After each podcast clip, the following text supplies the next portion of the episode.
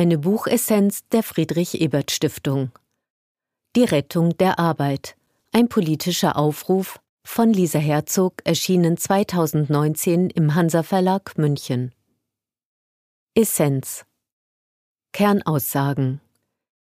Die digitale Transformation wird unser Verständnis von Arbeit grundlegend verändern. Sie dient nämlich nicht nur dem Erwerbseinkommen, sondern bindet die Menschen auch in soziale Beziehungen ein. In Gesellschaften mit Arbeitsteilung sind alle, die am Arbeitsprozess teilnehmen, voneinander abhängig. Der Prozess der digitalen Transformation muss deswegen aktiv gestaltet werden, damit der Effizienzgewinn nicht einseitig zugunsten großer Digitalkonzerne ausfällt. Dafür muss nicht nur der Primat der Politik zurück aufs Spielfeld, es müssen auch Betriebe umdenken. Demokratische Prinzipien anstelle steiler Hierarchien. Perspektive der sozialen Demokratie dass wir Arbeit heute als Lohnarbeit, als Broterwerb oder als Berufung verstehen, hat politische und kulturelle Ursprünge. Auch das ökonomische Prinzip des Homo economicus beruht auf einem spezifischen Menschenbild, das der Empirie widerspricht. Das Aufbrechen dieser historisch gewachsenen Annahmen ist notwendig, um die dahinterliegenden Machtverhältnisse zu analysieren. Das Buch hilft, die großen Fragen der Verteilungsgerechtigkeit und der Organisation von Arbeit wieder in den Blick zu nehmen. Es liefert eine klare Realutopie, wie Arbeit unter den Bedingungen der digitalen Transformation gestaltet werden könnte. Über die Autorin Lisa Herzog ist politische Philosophin. Sie studierte in Oxford und München unter anderem Volkswirtschaftslehre, Philosophie und Politikwissenschaften. 2019 wurde sie an die Universität Groningen berufen. Dort hat sie einen Lehrstuhl für Philosophie, Politics and Economics inne. Herzog erhielt 2019 unter anderem den Traktatuspreis für philosophische Essaykritik und ist Mitunterzeichnerin des Manifests Arbeit, Demokratisieren, Dekommodifizieren, nachhaltig gestalten, das im Mai 2020 von 3000 Wissenschaftlerinnen unterschrieben und weltweit veröffentlicht wurde. Kapitel Arbeit ist geteilte Arbeit. Die klassischen ökonomischen Modelle beschreiben Arbeit als Mittel, um Einkommen zu erzielen. Ihnen liegt daher ein radikaler Individualismus zugrunde. Arbeit wird als reines Ego-Projekt verstanden. Diese Annahme greift zu kurz. Sie ist inzwischen empirisch widerlegt. Die Arbeit der oder des Einzelnen ist nämlich in ein komplexes arbeitsteiliges System eingebettet. Während der Philosoph Karl Marx das kapitalistische arbeitsteilige System als entfremdet beschrieben hat, lässt sich Arbeitsteilung aus der systemischen Perspektive als eine Art Solidarprinzip verstehen. Arbeitsteilung bedeutet somit, dass der oder die Einzelne sozial auf andere Menschen angewiesen ist. Wenn wir uns als Teilnehmerinnen des Wirtschaftssystems auf einen speziellen Teilbereich fokussieren, bleiben wir in den meisten anderen auf die Expertise, das Wissen oder die Fähigkeiten anderer angewiesen. Gleichzeitig tragen wir durch unsere Interessen oder Fähigkeiten zu deren Teilnahme bei. Konkret keine Ärztin ohne Krankenpfleger, kein Krankenpfleger ohne Haustechnikerin, keine Haustechnikerin ohne IT-Dienstleister, kein IT-Dienstleister ohne Ingenieur. Die Abhängigkeiten sind endlos. Arbeit als Produktionsstätte gesellschaftlichen Zusammenhalts. Zudem werden Menschen durch ihre Arbeit Tag für Tag in die Gesellschaft integriert. Das geschieht auch dadurch, dass man sich mit KollegInnen austauscht, die nicht zum selbstgewählten sozialen Umfeld gehören. Daher hat Arbeit einen zutiefst sozialen und durchaus politischen Charakter. Sie erzeugt gesellschaftlichen Zusammenhalt. Wenn man den Prozess der digitalen Transformation allein den freien Märkten überlässt, fehlen diese entscheidenden Variablen in der Kalkulation. Arbeit ist mehr als die Summe ihrer Teile. Fest steht, Arbeit ist weder reines Mittel zum Zweck der Einkommensgenerierung, noch ist sie reine Selbstverwirklichung. Die Vernachlässigung der sozialen Dimension von Arbeit führt zu ihrer Sinnentleerung, weil sie dem Einzelnen nicht mehr das Gefühl gibt, zur Gesellschaft beizutragen. Gute Arbeit retten. Mensch und Maschine. Ziel der digitalen Transformation muss es also sein, die komplementären Möglichkeiten von Mensch und Maschine so miteinander zu kombinieren, dass gute Arbeit entsteht. Damit die digitale Transformation gelingt, kann und muss der ethische Charakter von Arbeit in den Vordergrund treten. Die Arbeitswelt gestalten, der ordnungspolitische Rahmen. Um hierauf eine Antwort zu finden, müssen zwei Ebenen des Transformationsprozesses betrachtet werden. Zum einen die sich verändernde Arbeitswelt, zum anderen ihr ordnungspolitischer Rahmen. Zu den politischen Rahmenbedingungen. Warum es ratsam ist, sich der politischen Rahmenbedingungen anzunehmen, zeigt sich in der Antwort auf die Frage, wer am stärksten von der Digitalisierung profitiert. Wer profitiert von der bestehenden Marktordnung? In erster Linie sind es derzeit Großkonzerne wie Facebook, Google und Co. Sie stellen sich keiner normalen Marktkonkurrenz mehr, weil sich der Wert ihrer Arbeit, zum Beispiel durch das einmalige Schreiben einer Programmsoftware, vervielfacht, ohne dass dabei nennenswerte Mehrkosten verursacht werden. Ökonominnen sprechen hier von Skaleneffekten. Die digitale Transformation befördert Marktverzerrungen und Zugangsbeschränkungen, denen nur auf ordnungspolitischer Ebene begegnet werden kann. Sie muss gerade deswegen auch als Verteilungsfrage verstanden werden. Verteilungsfragen sind keine rein ökonomischen Herausforderungen, sondern bedürfen des Primats der Politik. Verantwortung und Haftung nicht entkoppeln. In einer ungleichen Gesellschaft gilt das Prinzip Verantwortung und Haftung nicht für alle gleichermaßen. Wohlhabendere können sich durch Versicherungen oder teure Anwältinnen der persönlichen Haftung entziehen und durch Lobbyismus den politischen und rechtlichen Rahmen zu ihren Gunsten verschieben. Das Problem der vielen Hände. Die Digitalisierung verschärft dieses Problem noch. Die komplexer werdenden Produktionsketten einer arbeitsteiligen Gesellschaft führen zum Problem der vielen Hände. Es fällt leichter, sich der Verpflichtung, Zitat, moralisch rechtfertigbare Entscheidungen zu treffen, zu entziehen. Schließlich ist der Verweis auf die anderen immer möglich. Rechtsformen und Rechtsnormen müssen den Potenzialen der Digitalisierung angepasst werden, so dass Verantwortung und Haftung zugeschrieben werden können. Wer haftet, wenn es keiner war? Zudem birgt die Digitalisierung die Gefahr, dass Fehler von Systemen gemacht werden, die die Benutzerinnen nicht durchschauen. Wer haftet in solchen Fällen? Die Benutzerin? Der Hersteller? Gerade in jenen Bereichen, in denen für den Einzelnen viel auf dem Spiel steht, Justiz, Medizin etc., müssen die zugrunde liegenden Algorithmen öffentlich gemacht werden.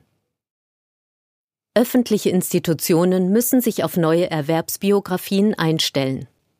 Verändern sich im Zuge der digitalen Transformation Berufsbilder oder werden gar vollständig verzichtbar, so sind insbesondere die öffentlichen Sozialsysteme und der Bildungssektor betroffen. Im Bildungssektor wird es künftig nicht nur darum gehen, Menschen auf einen Beruf vorzubereiten, sondern sie auch für einen völlig anderen weiterzubilden. Überbrückungsgelder oder Quotenregelungen als politische Maßnahme? Daraus ergeben sich Fragen. Wie sollen die Interimsphasen von Menschen zwischen zwei Berufen ausgestaltet werden? Durch Überbrückungsgelder oder Beratung oder mit Quotenregelungen zur Einstellung von Menschen aus Weiterbildungsmaßnahmen? Welche Jobs wegfallen, bleibt ungewiss. Hinzu kommt, dass wir nicht genau wissen, welche Jobs durch die digitale Transformation verloren gehen werden. Es kann jeden treffen. Deswegen bietet auch die Diskussion über ein bedingungsloses Grundeinkommen gute Ansätze. Vielversprechender sei jedoch, über ein Recht auf Arbeit nachzudenken. Die unsichtbare Hand des Marktes kann keine ordnungspolitische Maßnahme sein. Das von Neoliberalen vorgebrachte Argument, der Staat müsse sich in seinen marktpolitischen Maßnahmen neutral verhalten, greift nicht. Zitat Der Markt und auch die Tarifpartner operieren innerhalb eines durch staatliche Politik bereitgestellten Rahmens. Der Staat setzt Schranken. Diese Schranken müssen ethischen Ansprüchen standhalten. Dass der Job des Auftragsmörders verboten ist, ergibt sich aus keiner Marktlogik. Trotzdem darf er in Deutschland nicht praktiziert werden und viele dürften darüber recht froh sein. Das Argument, der Staat müsse sich dem Markt gegenüber neutral verhalten, ist deswegen nicht nur falsch, sondern die Neutralität ist gar nicht wünschenswert. Die Arbeitswelt gestalten. Die Demokratisierung von Arbeit. Die digitale Transformation sollte auch mit der Demokratisierung von Arbeit einhergehen. Das würde einen Widerspruch auflösen. Zitat Politisch sind wir alle Demokraten.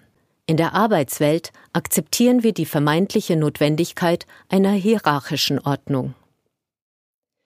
Während Unternehmen hierarchische Strukturen früher mit dem Argument der Effizienz begründet haben, sinken die Kosten für Deliberation und Teilhabe durch digitale Lösungen rapide. Weder Zeit noch Geld können als Argument für eine hierarchische Unternehmensstruktur geltend gemacht werden. Hierarchien können demotivieren. Und es gibt weitere gute Gründe, solche Strukturen zurückzubauen. Hierarchien führen zum Verlust der Motivation, weil sie auf externe Kontrolle setzen und damit die intrinsische Motivation negieren. Das widerspricht dem im Menschen verankerten Willen, sich an der Gesellschaft zu beteiligen und seine Umwelt zu gestalten. Politik und Wirtschaft als zwei Seiten derselben Medaille. Was auf politischer Ebene praktiziert wird, könnte Einzug in die Wirtschaftswelt halten. Eine repräsentative Demokratie, die auf dem Urnengang der Angestellten beruht, hätte sicherlich eine andere strategische Ausrichtung von Unternehmen zur Folge als die Kontrolle, die derzeit durch Aktionärinnen ausgeübt wird. Wie wäre es mit einem Zweikammernsystem bestehend aus Kapital und Arbeitsseite?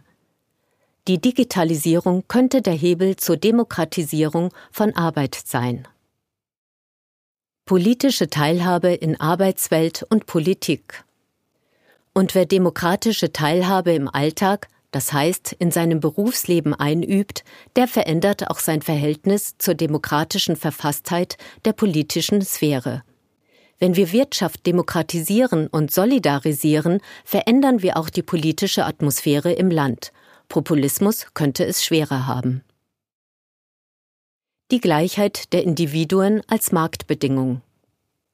Dass ein Zusammenhang zwischen sozialer Gerechtigkeit und gesellschaftlicher Solidarität besteht, zeigt sich auch in der Arbeitswelt.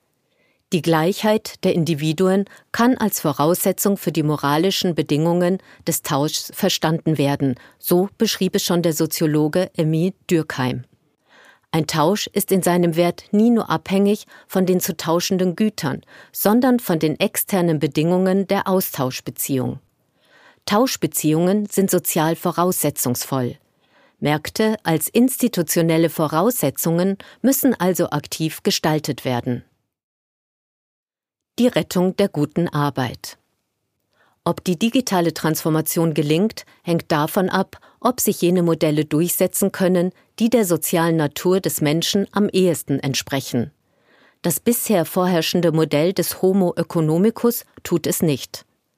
Dabei ist die digitale Transformation keine Naturgewalt, kein unabänderlicher evolutionärer Prozess und führt nicht zwangsläufig in eine Dystopie.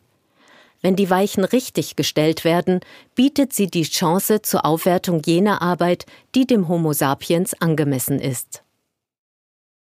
Votum die digitale Transformation unter sozialen Vorzeichen gestalten, so könnte Lisa Herzogs Buch Die Rettung der Arbeit auch heißen. Bei genauerer Betrachtung wird deutlich, dass sie darüber hinausgeht. Die digitale Transformation kann als Auslöser verstanden werden, sich ganz grundlegenden Fragen zur bestehenden Wirtschaftsordnung zu stellen. Dabei würde klar, diese Verhältnisse sind veränderbar. Politik darf und sollte aktiv eingreifen. Wir sind so abhängig voneinander wie nie. Es geht nicht nur darum, einen normativen Rahmen zu setzen, sondern auch die Abhängigkeiten untereinander sichtbar zu machen. Arbeit war nie weniger individualistisch, als sie es heute ist. Die kapitalistische Erzählung behauptet das Gegenteil, und die ökonomischen Modelle, die als theoretisches Fundament dienen, sind träge. Dabei hilft das Buch, sich über die Verteilung von Einkommen und Macht unter den Bedingungen der digitalen Transformation Gedanken zu machen und die Verteilungsfrage neu zu stellen. Verteilungsfrage neu beleuchten.